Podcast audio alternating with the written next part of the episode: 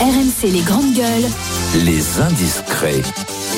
Les indiscrets du service politique, Jérémy Trottin, bonjour. Bonjour Alain, bonjour à tous. Vous nous dites ce matin que Gabriel Attal veut devenir le ministre antifraude. Oui, le ministre des euh, Comptes publics a trouvé à sa nouvelle marotte son nouveau sujet politique, la lutte contre toutes les formes de fraude, qu'elles soient sociales, fiscales ou douanières. Un créneau politique qu'il compte occuper en lançant un grand plan en avril quand il y aura de la bande passante, confie euh, son entourage et donc juste après la réforme des retraites. Déjà trois réunions avec des parlementaires ont eu lieu à ses côtés à Bercy, tout comme des déplacements à l'étranger. Gabriel Attal veut, s'inspirer des États-Unis où il s'est rendu euh, récemment.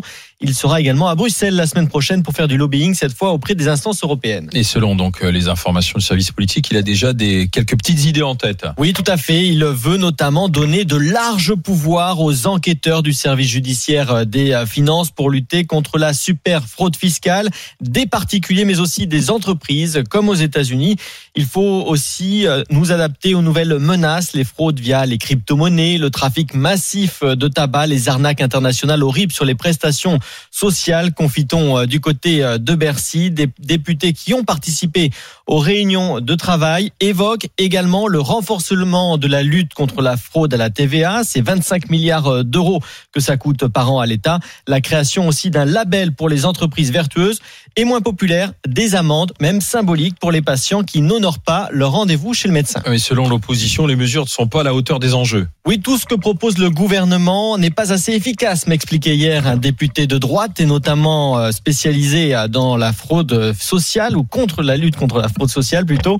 Son combat à lui, c'est la mise en place de la carte vitale biométrique, idée rejetée par le gouvernement. Ce parlementaire, ancien auteur d'un rapport, appelle aussi à la création d'ordonnances numérique pour lutter contre le trafic international de médicaments. Et ce député, Patrick Hetzel, espère que le gouvernement s'attaquera de front à ces sujets qui dépassent, selon lui, la fraude du simple individu. Nous voyons de plus en plus de réseaux criminels s'engouffrer dans la fraude aux prestations sociales. Qu'est-ce que tu en penses, Jérôme? Et Moi, il y a un élément qui m'intéresse là-dedans, c'est la pénalisation des patients qui respectent pas leur rendez-vous avec les médecins. C'est un sujet qu'on a porté depuis 2018. C'est 28 millions de rendez-vous non honorés par an. C'est 4000 médecins sortis du soin chaque jour. C'est deux heures et demie de, de voler, en quelque sorte, à des patients euh, chaque semaine. Donc c'est énorme, quoi. Mm. C'est énorme. C'est quelque chose de, de, de- d'extrêmement important avec lequel on résoudrait une part de l'inégalité d'accès aux soins pour les Français et de la problématique des urgences, puisqu'on sait qu'aux urgences, en gros, tu as 10-15% de Ouais. gens qui n'ont rien à y faire, en quelque sorte, qui y sont par défaut parce qu'ils n'ont pas pu accéder à un médecin. Si Ouais, tu résous cette problématique-là, tu ouvres très largement l'égalité d'accès aux soins. À quoi. condition de pénaliser le médecin qui te fait poireauter deux heures aussi, parce que ça existe. Hein.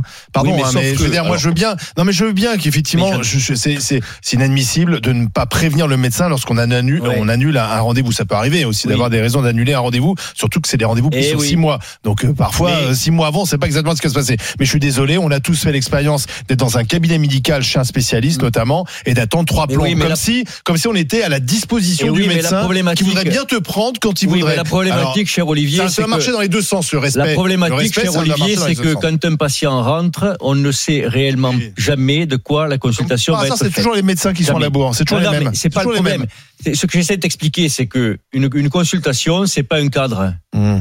C'est pas un cadre vraiment, tu vois. Tu vas pouvoir trouver tout d'un coup autre chose. Oui. Et le patient, tu es dans les non-dits, tu peux très bien Oui. avoir un patient qui vient pour quelque chose Mm. et chez qui tu détectes autre chose, avec qui, avec qui tu vas devoir passer du temps. La consultation, par exemple, de la personne dépressive ou mélancolique, c'est pas la même Oui, durée enfin, que la chez le personne qui vient pour une Chez le dentiste, tu C'est- consultes pas des dépressifs chez le dentiste. Mais, Et pourtant, mais tu peux pas attendre. tu ne peux pas comparer une consultation, notamment par exemple d'un médecin généraliste, où tu as une étendue Non, qui est tout des à fait transversale, et la Mais- consultation d'un d'un chirurgien dentiste où la personne vient pour un acte précis. Voilà. Ouais. Ça n'a rien à voir. Et Au-delà de ça, c'est vrai qu'il y a, il y a ce mythe de la fraude.